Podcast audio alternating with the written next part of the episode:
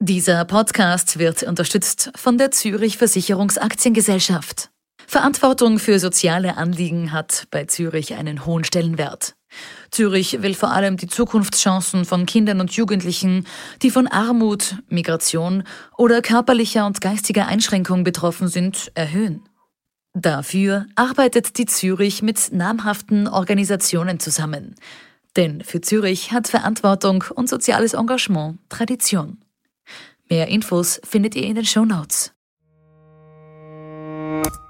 Mein Name ist Yvonne Wiedler und ihr hört Ich weiß, wie es ist, den Mental Health Podcast des Kurier. In dieser Episode erzählt Caro von ihrem Leben, das recht früh durch die Trennung ihrer Eltern geprägt war. Viele Jahre hat sie danach Dinge und Probleme in sich aufgestaut, die sie später aber eingeholt haben. Angst, Depression und Unsicherheiten bestimmten ihr junges Leben. Sie wird im Zuge des Gespräches auch über das Sprungbrett erzählen. Das ist eine Organisation, die ihr zum Beispiel bei der Berufswahl geholfen und sie sehr unterstützt hat.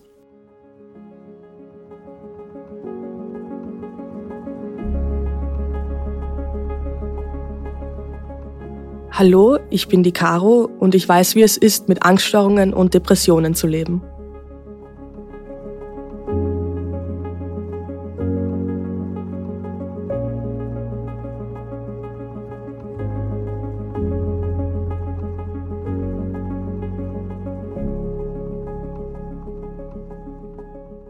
Ich bin geboren und aufgewachsen in Wien. Mein Vater und meine Mutter sind jeweils aus Kärnten und der Steiermark.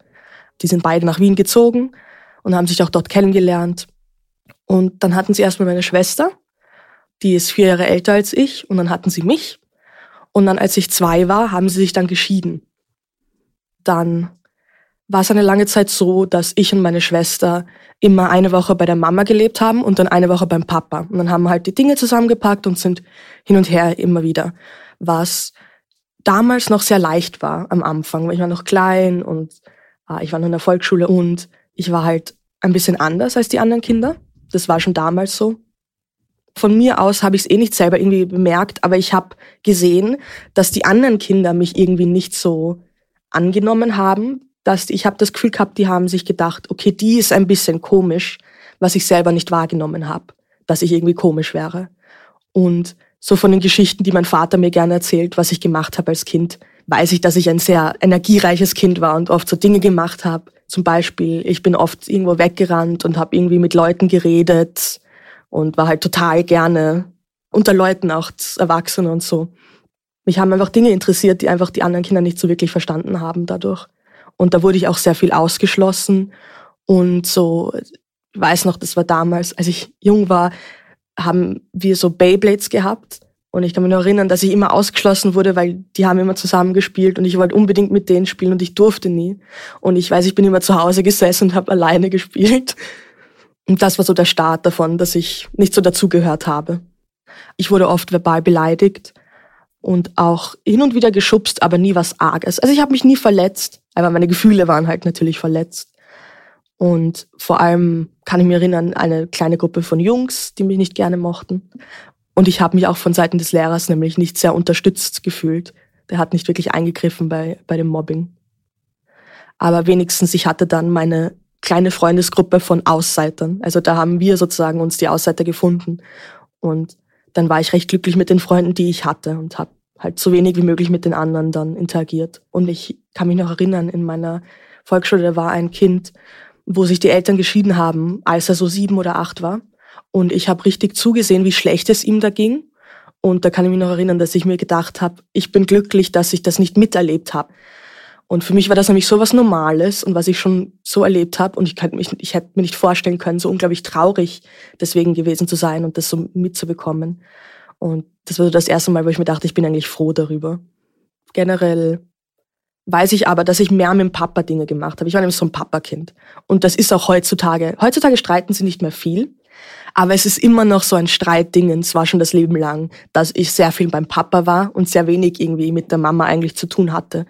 Ähm, was jetzt ein bisschen gemein klingt, aber wir, ich habe nur das Gefühl gehabt, dass ich als Kind mit der Mama nie wirklich so eine, eine enge Beziehung hatte, wie die meisten Leute wahrscheinlich haben, vor allem Leute, die als Frau geboren sind, dass die Tochter und die Mutter, habe ich das Gefühl, da gibt's immer eine starke Verbindung, was ich gesehen habe, auch von meinen Freundinnen und so. Und ich habe halt immer eher am Papa gehangen. genau. Und dann wurde ich ein bisschen älter. Dann meine Schwester war im Gymnasium, ich war im gleichen Gymnasium wie sie. Und das Problem war im Gymnasium, dass dann meiner Schwester es sehr schlecht ging. Also da ging's los. Das hatte sie schon seit Kindesalter, aber ab dem Zeitpunkt ging's erst richtig los, dass es auch mich dadurch beeinflusst hat, weil es einfach so war, dass meine Schwester mit meinen Eltern dann sehr viel gestritten hat und das war natürlich dieses 0815, die Eltern wollen helfen, wissen aber nicht ganz wie und machen es dadurch eigentlich nur schlimmer. Das finde ich, sieht man eh oft. Aber dann war sehr viel Fokus auf meiner Schwester und wie es ihr geht. Und dass meine Schwester dann ihre Probleme mit Depressionen und sowas hatte. Und auch sehr jung schon ist sie in Therapie gekommen. Also da waren meine Eltern offen dafür. Und dann auch, ich weiß nicht jetzt auch nicht in welchem Alter, aber dann Psychiater auch, Medikamente hat sie dann auch bekommen. Sowas halt. Natürlich, es werden dann verschiedene Diagnosen rumgeschupft, aber wo heutzutage ihr, ihre Psychiaterin sagt, sie glaubt, dass war nicht so eine gute Diagnose dafür. Also die war wahrscheinlich einfach nicht wahr. Aber das hat dann natürlich meine Eltern wieder beeinflusst, zu sagen, mein Kind hat dieses, diese arge Persönlichkeitsstörung oder so. Und dann ging's halt immer um meine Schwester, was auch natürlich um so ein Kind, wenn es einem schlecht geht, muss man sich kümmern.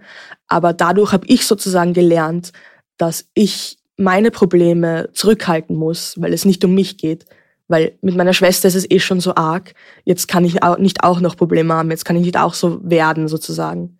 Weil es wurde oft verglichen mit Verwandten und so. Oh ja, und deiner Schwester geht's jetzt so schlecht, aber du wirst nicht so, oder? Und auch als sie dann die Schule das erste Mal abgebrochen, also sie hat dann eine Pause von der Schule gemacht, nach dem Rat der Direktorin sogar.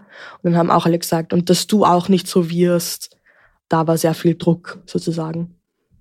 Und dann hat es dann auch damit angefangen, dass es zu viel war für uns, jede Woche zu wechseln, weil einfach mit der Schule und all die Hausübungen und all die Sachen, die man einfach lernen musste und dann auch alles noch einpacken einmal in der Woche und rüberfahren, das war dann einfach zu viel. Und dann haben wir es so gemacht, dass wir bei der Mama gelebt haben und dann jedes zweite Wochenende haben wir beim Papa verbracht. Und es war nicht jedes, weil meine Mama hat gesagt, sie will auch gerne ein Wochenende mit uns haben, was ich süß finde. Und ich will sagen, als meine Schwester 15 war, glaube ich, zwischen dem Alter 14 und 17, glaube ich, hat sie einen ersten Selbstmordversuch gehabt, wo sie dann auch im Krankenhaus war. Und da kann ich mich noch erinnern, dass ich nach Hause gekommen bin und das ist bis heute in meinem alltäglichen, wenn ich nach Hause komme, einfach automatisch, weil ich bin nach Hause gekommen und irgendwas war ein bisschen anders aber ich habe mir nichts gedacht dabei. An dem Tag habe ich eine Tiefkühlpizza gehabt im Gefrierfach. Ich habe mir eine Pizza gemacht und glücklich gegessen. Und die Couch war ein bisschen verschoben. Aber ich habe mir nichts gedacht. Und dann habe ich eh so um zwei Uhr am Nachmittag habe ich einen Anruf bekommen von meinem Vater, dass er mit meiner Schwester gerade im Krankenhaus ist und dass meine Mama mich abholt und wir da hinfahren und alles. Und seitdem habe ich mir das einfach angewöhnt, dass wenn ich nach Hause komme, ich gehe eine Runde irgendwie durchs Haus, also durch die Wohnung, um zu schauen, ob irgendwas anders ist und ob alles okay ist. Zum Beispiel, wenn meine Schwester sagt, sie kommt an dem Tag um so und so viel Uhr nach Hause und dann ist sie noch nicht zu Hause, dann mache ich meine Runde einfach nur, weil ich so im Hinterkopf diese Sorgen habe. Das habe ich mir einfach irgendwie so angewöhnt dadurch. Und, und dann, ich glaube, ein, zwei Jahre später hat sie dann auch einen zweiten Versuch gehabt. Und seitdem gab es eh keinen Versuch mehr. Und da kann ich mich auch noch erinnern, da hat es für mich angefangen, dass ich mich selber auch in der Schule dann sehr schlecht gefühlt habe. Weil ich habe schon in der Früh gewusst, dass es passiert ist und dass meine Schwester im Krankenhaus ist. Und ich hatte irgendeine Schwimmprüfung, habe ich zum Glück bestanden, aber ich kann mich erinnern, ich bin in diesem Bus gesessen mit meinen Freundinnen und die haben gelacht und haben Spaß gehabt und ich bin nur da gesessen und habe mir gedacht, ich darf jetzt nicht anfangen loszuheulen, weil das ist jetzt nicht etwas, was ich einfach so raushauen kann. Also ich meine, meine sehr nahen Freundinnen, die wussten viel über, wie es meiner Schwester geht und wie es mir geht. Aber ich habe nicht sehr offen und sehr viel drüber geredet, weil es einfach so arg war und ich nicht den Leuten Sorgen machen wollte. Genau wie ich meinen Eltern nicht Sorgen machen wollte. Und ich habe mir wirklich gedacht, jetzt geht's meiner Schwester so schlecht und die ist im Krankenhaus und ich sitze in diesem scheiß Bus und musste jetzt meine Schwimmprüfung machen. Und was soll das eigentlich alles? Und ich will das nicht. Und dann habe ich generell angefangen, einfach mich schlecht zu fühlen in der Schule. Also ich hatte, er hatte gute Freunde, das Mobbing war ja dann auch mehr oder weniger komplett weg. Ich habe noch immer gefühlt, dass ich ein Außenseiter war und dass die Leute sich oft gedacht haben, wenn ich irgendwas gesagt oder gemacht habe, so, okay, Caro, das war jetzt komisch, aber sie haben mich trotzdem noch gemocht. Also ausgeschlossen wurde ich zum Glück nie. Da waren die Leute immer sehr lieb.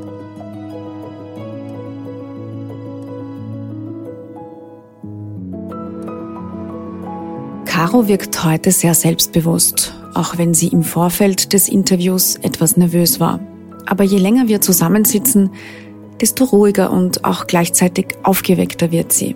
Man merkt ihr an, dass sie schon viel Zeit damit verbracht hat, die Geschehnisse zu reflektieren.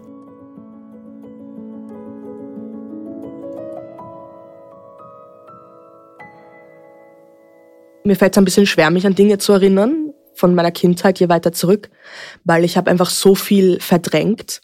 Das ist ja so ein Coping-Mechanism. Und ich habe das alles größtenteils verdrängt. Das heißt, ich kann mich nicht mehr gut an die Dinge erinnern. Habe ich eh in der Therapie versuchen ich und meine Therapeutin das irgendwie wieder zurückzubekommen, weil manche Dinge ja sehr wichtig sind, drüber zu reden und das zu verarbeiten. Aber es fällt mir sehr schwer.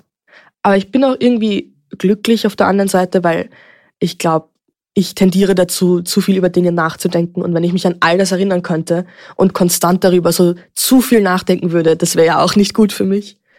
Ja.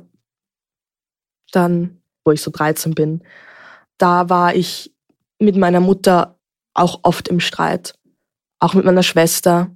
Ich glaube, das war aber auch, weil 13 und 17 ist ein sehr großer Unterschied. In den Jahren haben wir uns sehr schlecht verstanden und dann je älter ich wurde, desto besser wurde es, weil dann wurde dieser Unterschied in ähm, Maturity, in Erwachsensein sozusagen, weil mit 13 ist man noch viel mehr ein Kind, als man mit 17 ist. Da war der Unterschied dann sehr groß. Und das war schon ziemlich isolierend auf eine Weise, aber wie schon gesagt, hatte ich nie wirklich so eine unglaublich enge Beziehung mit meiner Mutter. Also hat mich das sogar nicht so hart getroffen wie mit meiner Schwester, dieses, dieser Streit. In der Zeit haben wir generell alle vier von uns sozusagen, also ich, Mama, Schwester, Vater, uns konstant über irgendwas gestritten. Auch über unglaublich unnötige Dinge. Es war einfach alles scheiße sozusagen. Und ich weiß jetzt nicht mehr wann, wie alt wir da waren. Ich glaube, das ist auch jetzt so ein Jahr danach mittlerweile. Dann haben meine Schwester und mein Vater sich so schlimm gestritten, dass sie fast ein Jahr allen Kontakt mit ihm abgebrochen hat. Das heißt, jedes zweite Wochenende war ich immer nur alleine bei ihm und sie ist zu Hause geblieben. Zu der Zeit würde ich sagen, begannen dann so richtig, sich die Dinge aufzustauen und ich würde sagen, ich hatte schon Depressionen. Die Angststörung war noch nicht da, aber ich habe auf jeden Fall, glaube ich, schon äh, Depressionen gehabt. Ich würde also so mit 14, 15. Ich habe, wie schon gesagt, schon in der Kindheit mich angepasst zu sagen, okay, mir geht's schlecht, aber ich sage jetzt nichts, wenn meiner Schwester es nicht gut geht.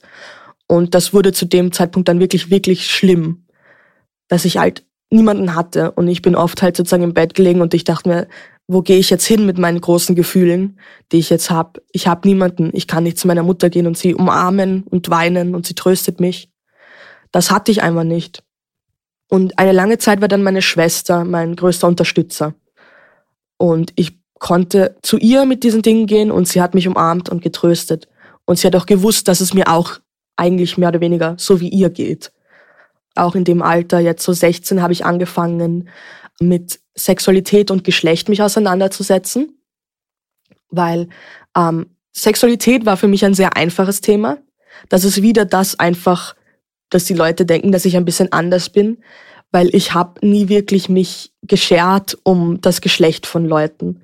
Also ob es ein Mann oder eine Frau war, war mir egal. Ich habe einfach nur sozusagen Menschen gesehen und ich habe dann nachgedacht, was macht eigentlich eine Frau zu einer Frau und ein Mann zu einem Mann?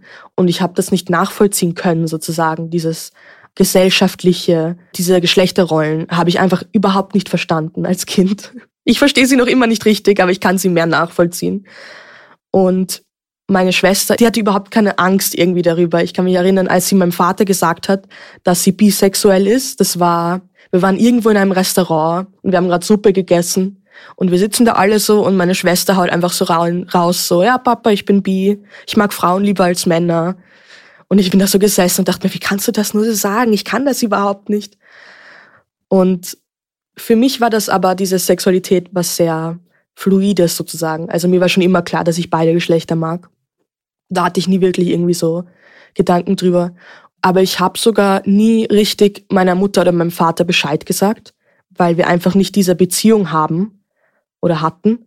Und ich kann mich noch erinnern, ich bin dann nämlich auch zur Pride gegangen in Wien und ich habe auf meinem halt mir Make-up, so Regenbogen habe ich mir aufgezeichnet, so kleine Glitzersteinchen mit Regenbogenfarben und habe dann gesagt, tschüss zur Mama, bin aus der Tür raus und wir haben noch nie über das geredet gehabt. Sie wusste es natürlich, ja, aber wir haben nie drüber geredet. Und das war halt leicht für mich, Sexualität. Aber mit Geschlecht hatte ich dann mehr Probleme. Ich habe dann eine lange Zeit gedacht, okay, ich bin sehr unzufrieden mit dem Geschlecht Frau, mit den Sachen, die damit kommen, mit dem Sozialen. Und ich habe dann auch, ich habe mir die Haare kurz geschnitten und ich habe mich viel wohler gefühlt und glücklicher. Ähm, meine Freunde haben mich da auch total unterstützt. Und ich habe dann einige Zeit mich als Transmann identifiziert. Und das habe ich dann auch meiner Schwester gesagt. Also zuerst meinen Freunden. Ich kann mich noch erinnern, da waren wir in Frankreich und ich habe mit einer Freundin gerade in einem Restaurant gegessen und ich habe so ihre Hand genommen und gesagt, ich muss dir was sehr Wichtiges sagen. Und sie war total, sie hat mich total unterstützt, sie war total super. Und bei meinen Freunden hatte ich bei allen, ich hatte schon eine Art Angst, weil ich finde das heute noch ein bisschen komisch, so zu sagen jemandem ins Gesicht, so, ich bin das oder das. Das ist irgendwie ein komisches Gefühl. Aber es ging gut mit meinen Freunden. Dann mit meiner Schwester war es anstrengend, obwohl ich wusste, dass sie mich akzeptiert. Und meiner Mutter habe ich es nie gesagt und dann meinem Vater habe ich es gesagt. Und meine Schwester hat mir eh gesagt, ich soll es nicht machen. Und dann bin ich zu ihm gegangen und ich war bei ihm im Büro und es waren eh nur ich, äh, mein Vater und meine Schwester an dem Tag. Und ich habe mich zu ihm gesetzt und ich konnte es nicht sagen. Ich habe, glaube ich, eine Stunde damit verbracht, nur zu heulen. Und mein armer Vater ist da gesessen und dachte sich, was passiert hier, was ist das? Und ich konnte es nicht rausbringen und ich habe geheult und geheult und geheult. Und irgendwann habe ich es dann geschafft zu sagen, du Papa, ich bin trans, ja, Punkt. Und das ist dann nicht sehr gut rübergekommen. Er hat mir so gesagt, das stimmt ja nicht und ich fühle mich nur so, weil ich unzufrieden damit bin, eine Frau zu sein, wegen Sexismus und diesen Geschlechterrollen, die halt, die ich nicht mag. Und dann bin ich nach Hause gegangen Und meine Schwester hat mich natürlich getröstet. Und mit meinem Vater seitdem rede ich nicht mehr über Geschlecht, ähm, generell. Aber mit meinen Freunden vor allem online. Das habe ich noch gar nicht gesagt. Aber eigentlich über mein ganzes Leben lang. Ich bin ja Gen Z. Wir sind ja diese sogenannte Digital Natives. War ich halt im Internet mit meinen Online-Freunden. Viele davon natürlich sind nicht lange da gewesen. Da war man befreundet mit Leuten. Das ist ja auch im echten Leben so. Die Leute kommen und gehen. Und dann mit 16, in dem Alter hatte ich schon Freunde, die ich auch bis heute noch habe. Bei denen habe ich mich wohlgefühlt halt in meiner Geschlechteridentität. Und die haben mich dann auch mit er und ihm angesprochen. Und dann halt im Alltagsleben, im echten Leben war ich halt sie. Und damit war ich zufrieden in dem Moment. Und war, ich war generell zufrieden, nicht nur in dem Moment. Mit dem war ich zufrieden. Und ich dachte mir, wenn ich dann älter bin und erwachsen, dann denke ich über Dinge wie so Hormone und Operationen.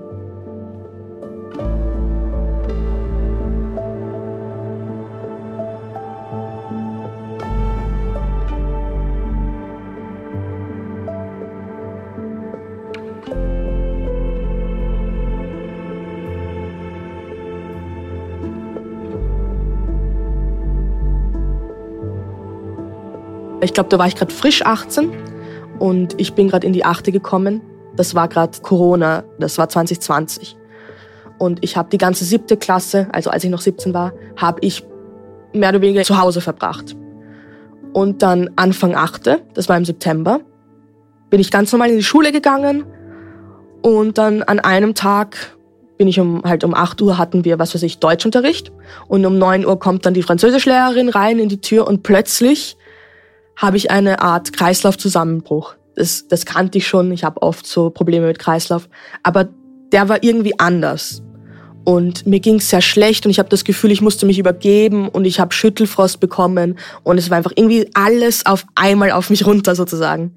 Dann hat dann eh gleich meine Lehrerin gesagt so, die war urlieb, die, das muss ich dazu sagen, die Französischlehrerin, obwohl ich nicht sehr gut war, sie hat mich unterstützt und hat mir auch Nachhilfe geholt und alles. Das ist nicht so selbstverständlich. Also die Lehrerin war sehr lieb. Und die sagt dann gleich, Caro, alles okay, du bist zu blass im Gesicht. Dann habe eh meine, meine zwei Freundinnen haben mich dann ins Krankenzimmer gebracht. Ich habe mich da hingelegt und ich konnte aber irgendwie nicht essen oder trinken. Und ich habe dann in wirklich winzigen Schlückchen und ganz kleinen Bissen, habe ich dann, glaube ich, Traubenzucker und einen Tee getrunken. Und dann war ich dort fast eine Stunde und ich habe nicht aufgehört, mich so schlecht zu fühlen. Also ich habe konstant gezittert und mein Magen tat urweh und ich habe wirklich, ich musste in einer bestimmten Weise sitzen, damit ich mich nicht übergebe. Weil wenn ich gelegen habe, war es irgendwie schlimmer und dann habe ich eine ganz bestimmte Position gefunden, wo ich keinen Zentimeter mich bewegen konnte oder durfte, damit ich jetzt nicht mich über das ganze Zimmer übergebe. Und das war halt wirklich im Bauch richtig, habe ich so ein schlechtes Gefühl gehabt. Dann habe ich eh, dann haben so ein paar Freunde auf mich aufgepasst, so ein bisschen schichtenweise, dass jemand herkommt eine halbe Stunde und dann wieder geht, damit der nicht zu viel verpasst vom Unterricht. Und dann wurde ich abgeholt. Und schon im Auto habe ich bemerkt, dass es mir besser gegangen ist. Und dann war ich halt zu Hause. Ich habe mir aber nichts gedacht dabei, damals. Und ich war zu Hause und ich habe mich ins Bett gelegt und ich habe gedacht, super, jetzt bin ich krank anstrengend gleich am Start der Schule, aber okay. Und von, also von mir aus her weiß ich, wenn ich krank bin, sind das wie durchschnittlich vier Tage. Und wenn ich länger als vier Tage lang krank bin, ist was falsch. Kürzer passt immer. Aber ich kann mich erinnern, dann war ich da halt zu Hause ähm, und dachte mir, okay, jetzt waren es schon vier Tage, ich gehe jetzt mal, ich gehe in die Schule, ja. Ich fühle mich gut.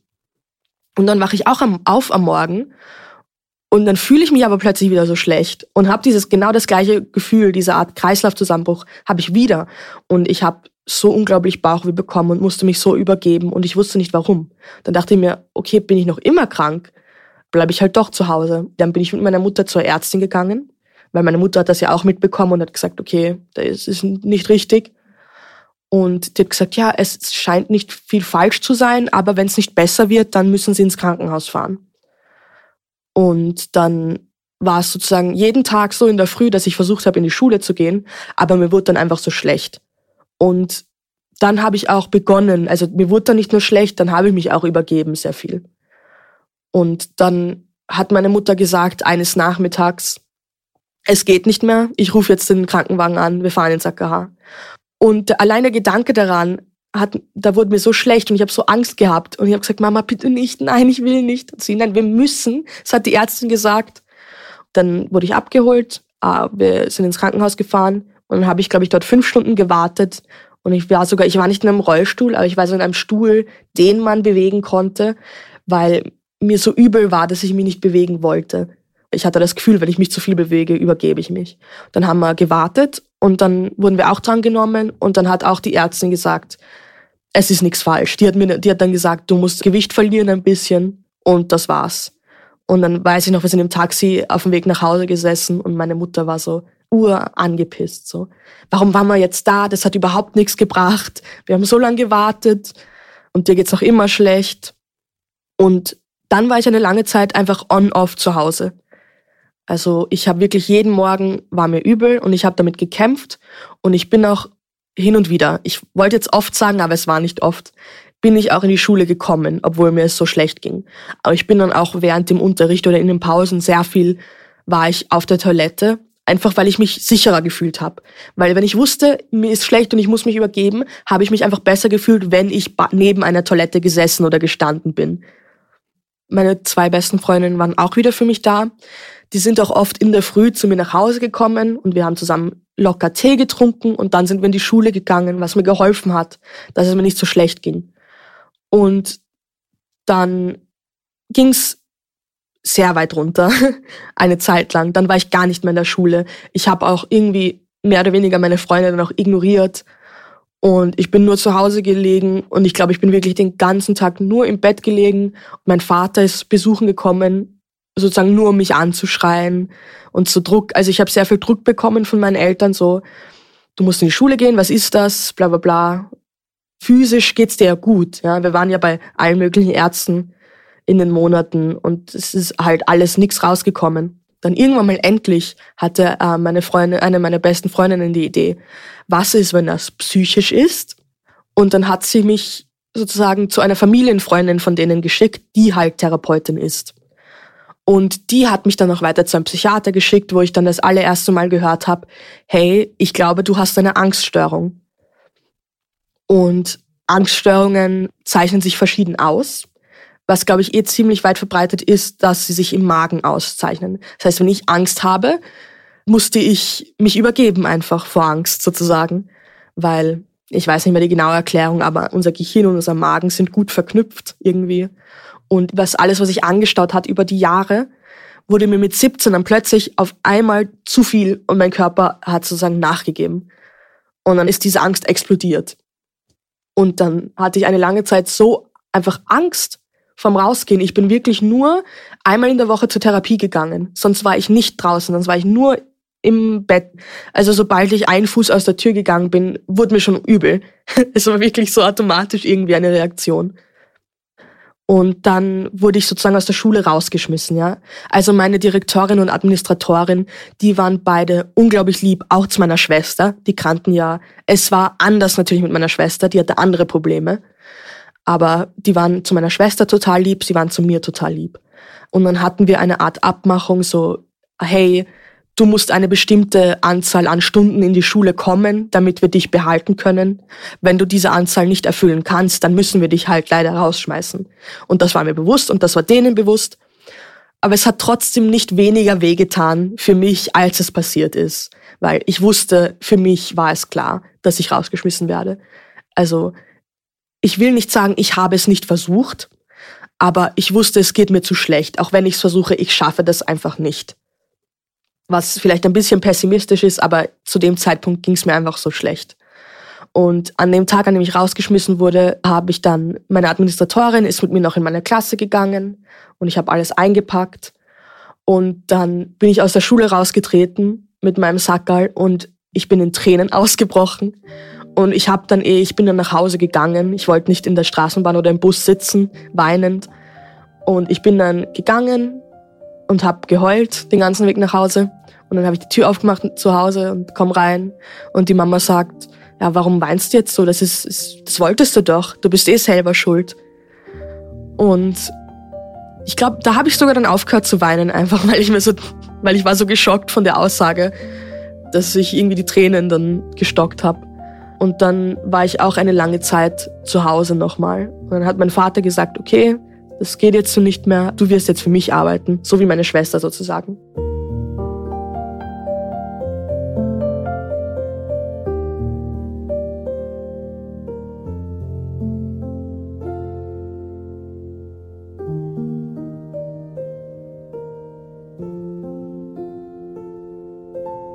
Dann ging es mir recht gut. Ich hatte eine neue Therapeutin zu dem Zeitpunkt, war noch immer aber beim gleichen Psychiater und habe halt Medikamente auch genommen. Und dann habe ich bei meinem Vater gearbeitet, einige Zeit lang. Ich glaube, drei Monate habe ich bei ihm gearbeitet und es hat mir sogar gefallen. Also so Organisat organisatorische Dinge mag ich sehr gern, mochte ich sehr gern. Buchhaltung, diese äh, Rechnungen, alles aufschreiben in Excel, fand ich super. Aber dann wurde es auch immer schwieriger, dort aufzutauchen. Also ich bin in der Früh im Bus gesessen und ich weiß, ich hatte irgendwie so eine Auswahl an sieben Lieder und diese sieben Lieder haben mich beruhigt. Weil ich wusste, wenn ich die nicht höre, dann wird mir zu schlecht. Weil ich bin in einem Bus gesessen und mir war so schlecht, mir war so übel. Aber nur so mulmig mehr. Also es war nicht ein arges, konstantes Gefühl wie in der Schule, aber mir war dann so mulmig und das habe ich dann ein paar Wochen lang ausgehalten, aber dann wurde es zu viel. Auch mit meinen Beruhigungsliedern sozusagen ging das nicht mehr. Und dann habe ich auch gesagt zum Papa, es geht nicht mehr. Ich kann nicht mehr herkommen. Dann ging es wieder weit runter für mich. Dann war ich wieder einige Monate total am Boden. Es ist eh ziemlich normal. Es ist wie eine Achterbahn, sagen ja viele Leute. Und dann habe ich mich endlich, weil ich war mit meiner derzeitigen Therapeutin sehr unzufrieden eigentlich. Aber ich habe mich nicht gemeldet. Ich habe nicht für mich selber halt gesagt, okay, es geht nicht mehr mit der sozusagen, ich will nicht mehr. Und ich kann mich gar nicht mehr erinnern, wie ich meine jetzige Therapeutin genau, ah, eine Freundin von meinem Vater war bei der genau wegen Angststörungen, weil die auch Probleme hatte mit Ängsten. Und dann wurde ich zu dieser Therapeutin hingeschickt und mit der habe ich, glaube ich, in einem Monat mehr geschafft für mich selbst, als ich in den letzten zwei Jahren meine Angststörung geschafft hatte. Ich war dann zu dem Zeitpunkt jede Woche einmal bei ihr. Und dann ging es mir auch besser, dann konnte ich auch mehr raus und ich habe mich gefreut, rauszugehen, weil das hatte ich schon lange nicht mehr. Zuerst hat mich mein Vater mit dem Auto immer hingeführt, weil ich dann weniger Angst hatte. Aber mit der Zeit bin ich dann selber auch zu ihr hingefahren. Und die hat mich dann auch zu einer neuen Psychiaterin geschickt. Die Psychiaterin hat mir dann auch Bescheid gesagt, hey, das Medikament, was du nimmst, ist total veraltet. Und das gibt man alten Frauen. Und ich will nicht, dass du das noch nimmst. Und wir setzen das sofort ab. Und dann habe ich Medikamente gekriegt, die mehr zu mir passen. Wir haben sehr viel rumprobiert. Ich muss sagen, ich habe wirklich gefühlt alle Antidepressiva genommen, die es gibt, bis wir dann eins gefunden haben, was zu mir passt. Durch diese Therapeutin habe ich dann auch eine, eine Jobcoaching gefunden, ähm, weil ich dann zu dem Zeitpunkt war ich, sage ich, 19 und ich habe halt keine Schul keinen Schulabschluss, keine Matura. Was mache ich jetzt? Was will ich machen? Dann bin ich halt zu diesem Jobcoaching gegangen und bei meinem Erstgespräch kann ich mich noch erinnern, zu dem Zeitpunkt habe ich einen sehr, sehr guten Freund verloren. Also er ist nicht gestorben, aber wir haben uns zerstritten. Und das war ein Tag vor dem Erstgespräch. Und mir ging so schlecht bei diesem Erstgespräch und ich habe nur an meinen besten Freund gedacht, weil ich mich so schlecht gefühlt habe und ihn so vermisst habe. Aber ich habe mir gesagt, nein, ich gehe da jetzt hin, Zähne zusammenbeißen, ich schaffe das jetzt trotzdem. Und ich weiß, ich bin dort gesessen und war mit den Gedanken ganz woanders. Aber ich habe dann dieses schöne Erstgespräch gehabt bin auf die Warteliste gesetzt worden. Und dann habe ich auch von der Jobcoaching gehört, da gibt's dieses Sprungbrett, ob ich da mal anrufen will, ob ich mich da mal erkundigen will, ob das was für mich wäre. Sie hat mir ein bisschen erklärt, was das so ist, dass ich da hingehe und dass ich dann diese Routine, die ich nicht habe, dass ich am Morgen aufstehe, dort hingehe und dann wieder zurückkomme, dass das mir wahrscheinlich gut tun würde. Und zuerst dachte ich mir natürlich, äh, das klingt so anstrengend, aber es klingt nach etwas, was mir helfen würde. Also egal wie anstrengend das vielleicht ist, ich werde jetzt anrufen und ich werde mir das anschauen. Dann war ich auch auf der Warteliste, nicht lange, ein, zwei Monate. Und in den Monaten konnte ich auch sehr viel an mir arbeiten, einfach mit meiner Therapeutin, mit meiner Psychiaterin. Ich habe mich viel mehr getraut im Sinne von rausgehen und Dinge mit auch mit Freunden machen, was ich seit zwei Jahren nicht mehr gemacht habe zu dem Zeitpunkt. Ich habe mit meiner Therapeutin geredet über eine potenzielle Autismusdiagnose und die hat mich dann zu einer Privatperson geschickt, bei der ich dann halt eigentlich halt zu so einer Diagnose gekommen bin. Aber dann hat sie mich offiziell schwarz und weiß mit einer Angststörung, mit drei verschiedenen sogar diagnostiziert. Weil mein voriger Psychiater mich natürlich auch schwarz auf weiß diagnostiziert, aber das war nur eine generelle Angststörung. Und dank dieser Frau hatte ich dann konkretere Diagnosen. Aber wenn ich mich richtig erinnere, war es Agoraphobie, mit begleitender Angststörung, soziale Angststörung und generalisierte Angststörung. Depressionen und drei Persönlichkeitsstörungen auch noch. Aber es gibt Persönlichkeitsstörungen, die man nicht wegtherapieren kann. Aber alle drei meiner sind zum Glück etwas, an etwas man, man arbeiten kann. Wir wissen auf jeden Fall, dass es aus der Kindheit stammt. Es ist, hat sehr viel damit zu tun, was sich bei mir aufgestaut hat, dass ich sozusagen so alleine war und dass ich nie mit jemandem darüber geredet habe und die Hilfe geholt habe oder bekommen habe, die ich eigentlich gebraucht hätte. Ich war sozusagen auf mich allein gestellt und meiner Therapeutin nach, dass ich mich als Kind sehr oft eigentlich verhalten musste wie ein Erwachsener. Und ich musste mich darum kümmern, wie es meiner Familie geht, irgendwie im Sinne von, meiner Mutter geht's heute nicht so gut, oh, ich muss heute leiser sein und ich darf heute nicht irgendwie, mir darf es nicht schlecht gehen ich muss das irgendwie regulieren. Also ich habe sehr oft Emotionen reguliert in der Familie, zu Hause. Und wenn es meiner Schwester so unglaublich schlecht geht und ich krieg das alles mit und ich kann nichts machen und ich sehe auch, wie meine Eltern sie behandeln und mir geht's dann auch selber so schlecht und ich kann das auch niemandem sagen, außer ihr. Das macht wirklich etwas mit einem. Das merkt man eigentlich selber gar nicht richtig, bis es dann zu spät ist es ist eh, kann man sich gut metaphorisch vorstellen, ist dann einfach zu viel auf einmal. Letzte Tropfen im Fass. Und dann zum Schwungbrett, dort war ich ja zuerst im Vormodul, wo man dreimal in der Woche isst. Es war einfach so, dass ich mich gefreut habe, dass ich regelmäßig wohin gehen kann. Auch wo ich auch sage, weil das ist, das ist was sehr Wichtiges, woran man gar nicht denkt, dass ich sage, in der Früh stehe ich um diese Uhrzeit auf und mache etwas. Weil davor habe ich halt jahrelang, bin ich einfach schlafen gegangen und bin dann irgendwann mal aufgewacht, meistens um zwei Uhr am Nachmittag erst oder sowas. Aber da muss man dann in der Früh aufstehen und wohin gehen, sich fertig machen. Vielleicht was frühstücken sogar noch. Und das hat mir so geholfen und auch die Menschen dort. Ich war nämlich noch nie in so einer Umgebung, wo die Menschen so offen waren. Also im Sinne von Geschlecht und Sexualität und her, wo man herkommt, all das, da waren die Leute oder da sind die Leute so offen darüber dort. Und du wirst akzeptiert, wie du bist. Das hatte ich eigentlich bis dahin in meinem Leben noch nie. Also in meiner Freundesgruppe wurde ich akzeptiert, aber dass ich wohin gehe echt, in einen Raum sozusagen, in einem Umfeld und die Leute so, so lieb und offen sind und dich für dich akzeptieren. Das war so neu für mich und das war so ein schönes Gefühl. Ich habe wirklich, ich habe mich so gefreut jeden Tag. Ja, heute bin ich eingeteilt, heute gehe ich ins Sprungwald. Und, und oh nein, heute habe ich aber Homeoffice. Es ist zwar lieb, wenn ich zu Hause bleiben kann und mehr chillen kann, aber ich will die Leute dort sehen und ich will diese Atmosphäre haben, die mich so glücklich macht. Und zu dem Zeitpunkt habe ich mir wieder mehr Gedanken gemacht über mein Geschlecht. Und auch dank dem Umfeld dort war es auch leichter für mich, mich drüber, drüber nachzudenken. Weil zu dem Zeitpunkt habe ich mir gedacht dann, eigentlich heißt Geschlecht für mich nichts. Also Frau, Mann, das hat einfach keine Bedeutung für mich. Und dann habe ich mich offiziell halt als genderfluid identifiziert. Mache ich jetzt noch im Moment. Als einfach, dass ich sage, ich bin weder Mann noch Frau. Ich bin einfach ich bin einfach ich sozusagen. Und damit bin ich glücklich. Und dieses, wie ich mich ausdrücke, drücke, wie ich mich kleide und so, dass ich das einfach mache, wie ich mich fühle und was ich mag, anstatt nach dem Geschlecht. Also, weil eine lange Zeit habe ich versucht halt, als ich 16 war und so, so männlich wie möglich mich zu kleiden und auszusehen, weil ich dachte, das ist es, was ein Mann zu einem Mann macht. Heutzutage denke ich mir aber, aber ich mag, ich mag Kleidchen und ich mag Make-up und lange Haare. Also was hält mich davon ab, so auszusehen sozusagen? Und dank dem Sprungbrett habe ich dann noch meine Reise mit meinem eigenen Geschlecht mehr oder weniger abgeschlossen. Ich weiß ja nicht, was in Zukunft kommt, aber ich bin sehr glücklich und ich glaube, ich habe wirklich was gefunden, wie ich mich identifizieren kann, das mich glücklich macht.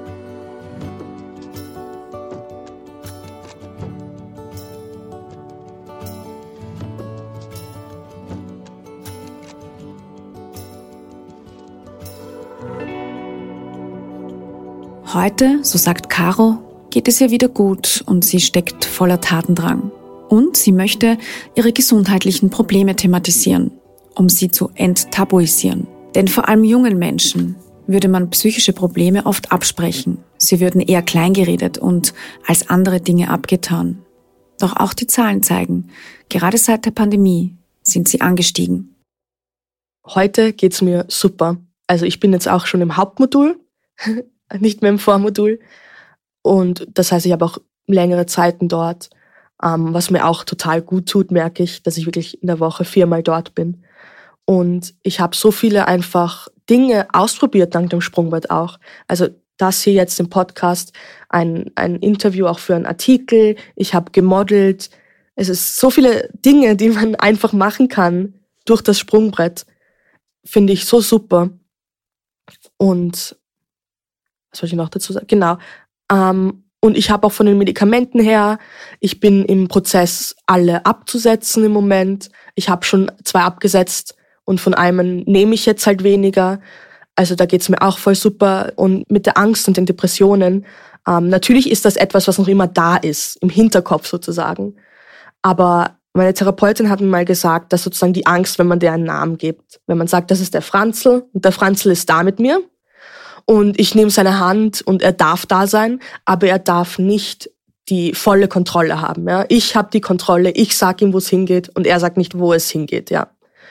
Und der Franz ist zwar noch immer da, im Bus, wenn ich in die Arbeit fahre, sitzt er halt neben mir und manchmal stört er mich ein bisschen, manchmal stupst er mich an und sagt, hey, aber die Frau schaut dich ein bisschen komisch an, oder? Ich würde jetzt ein bisschen Angst haben. Und dann muss man einfach sagen, nein, Franzl, mir geht's gut, ich brauche das jetzt nicht. Und dass man zu diesem Punkt kommt, ist natürlich sehr schwer. Und man braucht eine gute Unterstützung, man braucht Leute, die dafür ein sind, man braucht selber die Kraft. Also es ist jetzt nicht was Leichtes. Aber ich habe mittlerweile eine lange Reise hinter mir mit halt dieser Angststörung und meiner Depression. Und obwohl es halt noch immer da ist, ist es etwas, mit dem ich nicht kämpfen muss, sozusagen. Weil früher habe ich sehr viel kämpfen müssen und mein Vater hat mich sogar genannt, also die Kämpferin. Und ich kann mich gut vorstellen, so in einem Gladiatorenkostüm mit so einem silbernen Löwen als Helm. Sehe ich urcool aus. Aber das muss ich heutzutage gar nicht mehr sein, sozusagen. Ich durfte meinen Helm ablegen und ich darf jetzt ein normales, in Anführungszeichen, Leben führen. Und ich bin in meinem Hauptmodul. Ich habe mir schon Jobs und Lernen angeschaut, die mich interessieren würden. Und im nächsten Jahr fange ich dann damit an. Und dann werde ich auch später arbeiten gehen. Ich finde einfach, weil ich habe mich in dieser Zeit, mir wurde sehr viel Druck gemacht und ich habe mich sehr viel gestresst. Und ich habe auch oft Gedanken gehabt, wie, oh, jetzt all deine Freunde aus der Schule gehen jetzt studieren oder arbeiten und du sitzt da und du bist jetzt 20 und was machst du überhaupt? Aber ich glaube, man muss einfach, jeder braucht seine eigene Zeit und man muss sich einfach hinsetzen und sagen zu sich selber, es ist okay, wenn du länger brauchst. Es hilft niemanden, wenn du dir Druck machst oder wenn dir jemand anderer Druck macht. Du musst einfach nur dein eigenes Tempo finden.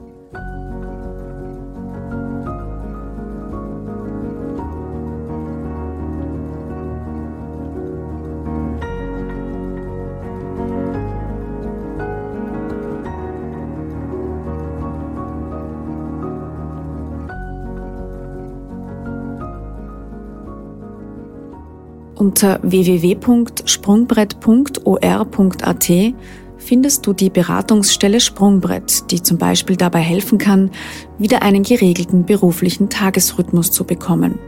Seit mehr als 35 Jahren werden dort in Wien junge Frauen sowie nicht-binäre Jugendliche betreut. Unter 147 erreichst du außerdem die Rad auf Draht Hotline. Rad auf Draht ist die österreichweite Notrufnummer für Kinder und Jugendliche 147 ist rund um die Uhr anonym und kostenlos erreichbar. Ich weiß, wie es ist, ist ein Podcast des Kurier. Redaktion Yvonne Wiedler, Caroline Bartosch und Leila Dotzekal. Schnitt Dominik Kanzian. Produziert von Elias Nadmesnik. Dieser Podcast entsteht mit freundlicher Unterstützung der Zürich Versicherungs AG. Verantwortung für soziale Anliegen hat bei Zürich Tradition und einen hohen Stellenwert. Risiken können Menschen daran hindern, ihr volles Potenzial zu entfalten und ihre Ziele zu erreichen. Als Versicherung versteht Zürich etwas von Risiken und wie man sich davor schützen kann. Es gibt aber auch Risiken, die sich nicht durch einen Versicherungsvertrag abdecken lassen. Armut, Behinderung, Arbeitslosigkeit, Flucht und soziale Benachteiligung. Das nimmt Zürich zum Anlass für ihr soziales Engagement. Zürich möchte vor allem die Zukunftschancen von Kindern und Jugendlichen, die von Armut, Migration oder körperlicher und geistiger Einschränkung betroffen sind, erhöhen. Dazu arbeitet Zürich mit namhaften Organisationen zusammen. Denn für Zürich hat Verantwortung und soziales Engagement Tradition. Mehr Infos findet ihr in den Show Notes. Hallo und herzlich willkommen bei Ganz schön mutig dein Podcast für ein erfülltes Leben. Mein Name ist Melanie Wolfers. Und mein Name ist Andreas Bormann. Ich bin Radiojournalist und bin alle 14 Tage ja mit dir, Melanie, verabredet. Und wir wollen über, ich nenne das so, die Facetten des Lebens reden, denn du bist ja Philosophin und Bestsellerautorin, arbeitest in der Beratung und hast da ja, ja ganz viele Erfahrungen, wenn es um das Leben geht. Und mir geht es um das Leben. Das Leben, sag ich mal so, ist keine Generalprobe. Jeder Augenblick, den wir leben, ist einmalig. Und jeder Mensch ist innerlich sehr viel reicher, als er selbst ahnt. Davon bin ich überzeugt. Und daher möchte ich Menschen anregen, zu erkunden, was in ihnen steckt. Und jede und jeder soll die eigenen Antworten finden auf die Fragen, die ihm das Leben stellt. Darauf bin ich gespannt und eines ist noch zu sagen. Ganz schön mutig, dein Podcast für ein erfülltes Leben gibt es kostenlos zu hören auf allen gängigen Podcast-Plattformen. Jeden zweiten Dienstag gibt es eine neue Episode. Weitere Informationen findet ihr auf melaniewolfers.de. Bleibt nur noch zu sagen, ihr hört von uns. Wir freuen uns auf euch. Bis dahin.